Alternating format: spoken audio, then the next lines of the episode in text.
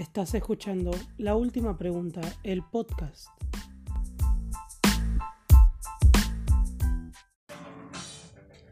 Muy buenos días y bienvenidos a La Última Pregunta. Mi nombre es Francis y en este episodio extra me gustaría hablarles de un álbum y una película icónicas en lo que es la cultura popular. Estoy hablando de The Wall de Pink Floyd, una banda que ha marcado generaciones con su música, con la forma en cómo juegan con los instrumentos, con las voces, en su simbología y en lo que representan todas sus canciones en general. En particular me gustaría hablar de las películas porque recientemente he tenido una experiencia sobrenatural con ella. La película The Wall se basa, habla sobre un personaje, el personaje principal es Pinky, es un personaje lógicamente inventado, que es víctima, por decirlo de una manera, ha sufrido los efectos de la guerra. Eh, su padre combatió en esta misma y nos cuenta un poco el reflejo de lo que es la vida de esta persona luego de haber pasado el trauma de haber perdido a su padre en combate. Viviendo, viviendo en la casa de una madre sobreprotectora, una madre que ha influenciado en su vida más de lo que a él le gustaría y lo ha llevado a un, a un lugar oscuro de sí mismo, de su mente. Eh, la película es increíble porque con su, sus artes, su música, lo que intenta reflejar en cada canción, sencillamente transmiten sensaciones increíbles. Recomiendo muchísimo verla, eh, recomiendo muchísimo que la vean estando con amigos o estando en una situación donde puedan relajarse y estén preparados para pasar tanto miedo como asombro por partes iguales. La película es increíble de principio a, fin. Eh, tiene escenas grabadas con actores reales, donde las interpretaciones son maravillosas y al mismo tiempo tiene eh, escenas eh, perdón, recreadas con dibujos, con animación, pero tiene una animación con un estilo tan perturbador al mismo tiempo que tan detallado que sencillamente es maravilloso, por eso recomiendo infinitamente visualizar esta película. Eh, se me se dio por hablar, se me dio por hablar y hacer este capítulo extra hablando de esta película, ya que como decía, he tenido una experiencia maravillosa estando en un estado de conciencia alterado, la he visualizado con mi pareja y les digo, es increíble prestarle atención a esa película, los mensajes que uno puede sacar. Una de las cosas, y me tomo un segundo para tomar un sorbo de café,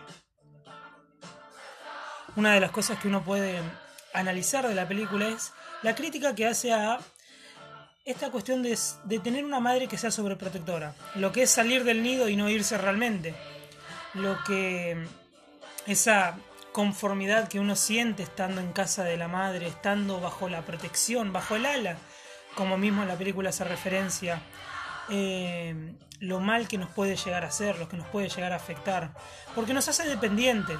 Y cuando uno finalmente se va del nido sigue siendo emocionalmente dependiente de otras personas. Y lo puede inclusive reflejar en su pareja. Otra de las cuestiones que habla la película, que nos muestra, es cómo una cosa tan injusta como es la guerra se puede llevar a seres queridos de, bueno, de una manera horrible y sin darnos explicaciones. Eh, el personaje principal de la película, Pinky, justamente perdió a su padre en, en la guerra y nos muestra cómo tuvo que criarse sin una figura paterna que le guíe, quizás le dé una seña de un camino, quizás no correcto, pero de alguna manera indicándole los pasos que quizás podría llegar a dar, cómo comportarse como un hombre. Em, y sin embargo no tiene esa figura. Además, eh, bueno, se ve como al final toda esa rabia, toda esa furia, todo eso que venía acumulando durante años por estar bajo la mirada de una madre sobreprotectora, por la falta de una figura paterna que le indique quizás un poco el camino de lo que está bien o está mal, cómo termina explotando y termina consumiendo a una persona llevándola a la locura. En la película también se quejan del sistema educativo que adoctrina las mentes de los jóvenes, que no es alejado de lo que pasa en la realidad. Seguramente hayan escuchado la frase, eh, la historia la escriben los campeones, la escriben los vencedores, y es muy cierta.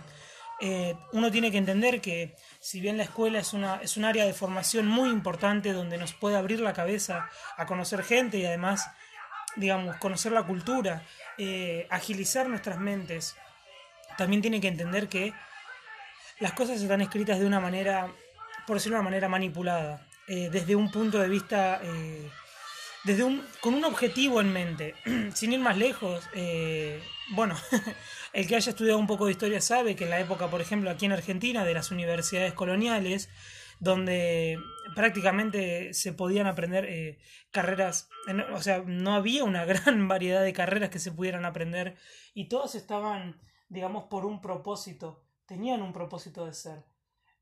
Eh, justamente para cumplir la función de lo que esa sociedad necesitaba. Y en, esa, en ese momento la sociedad no necesitaba gente que realmente pensara por sí misma y gente que pudiera alzar la voz contra el gobierno impuesto. En ese momento la, la, eh, la sociedad necesitaba gente que trajera la cultura europea aquí al continente americano. Y es justamente lo que se hacían en estas primeras universidades coloniales.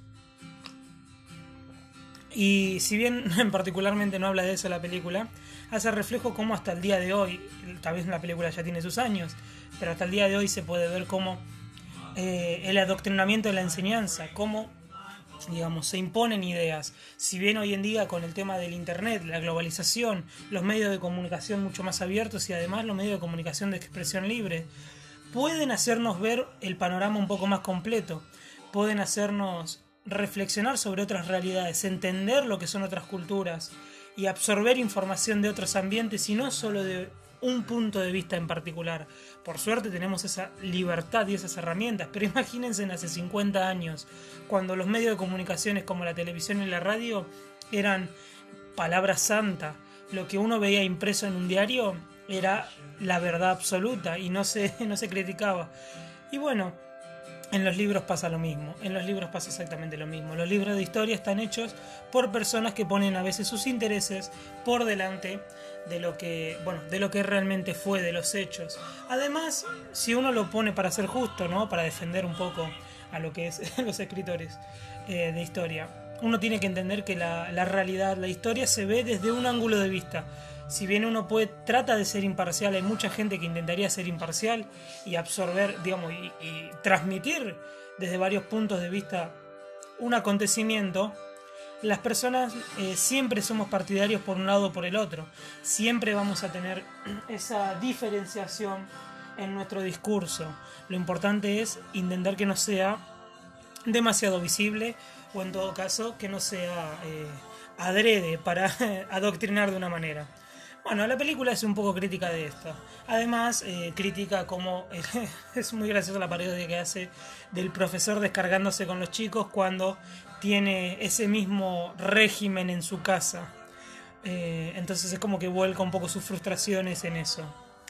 Y bueno, es eh, como digo, es una película donde uno puede, la película de Wall es una película donde uno puede sacar muchas conclusiones de muchos temas y es demasiado demasiado interesante y demasiado recomendable verla.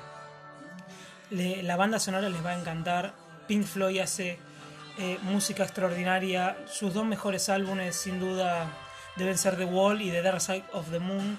Son dos álbumes impecables y si bien tienen temas inolvidables en toda su discografía, yo creo que como calaron esos dos discos en la cultura general, pocas bandas van a volver a calar en el tiempo. Em, para, para un poco finalizar este, este, este episodio piloto, por decirlo así, no es piloto, en realidad es un episodio extra. Lo quiero llamar el episodio 1.5, donde doy una reflexión y una recomendación en particular. En el próximo episodio voy a hablar de Misery y de las obsesiones, eh, que es el tema, bueno, es un tema muy marcado en el, en el libro. Pero por ahora quería hacer el descargo sobre esta increíble joya cinematográfica y joya del mundo de la música. La recomiendo a todo el mundo que estén, que la puede buscar, está inclusive en YouTube, la va a encontrar completa sin ningún tipo de problemas. Es una película terriblemente recomendable.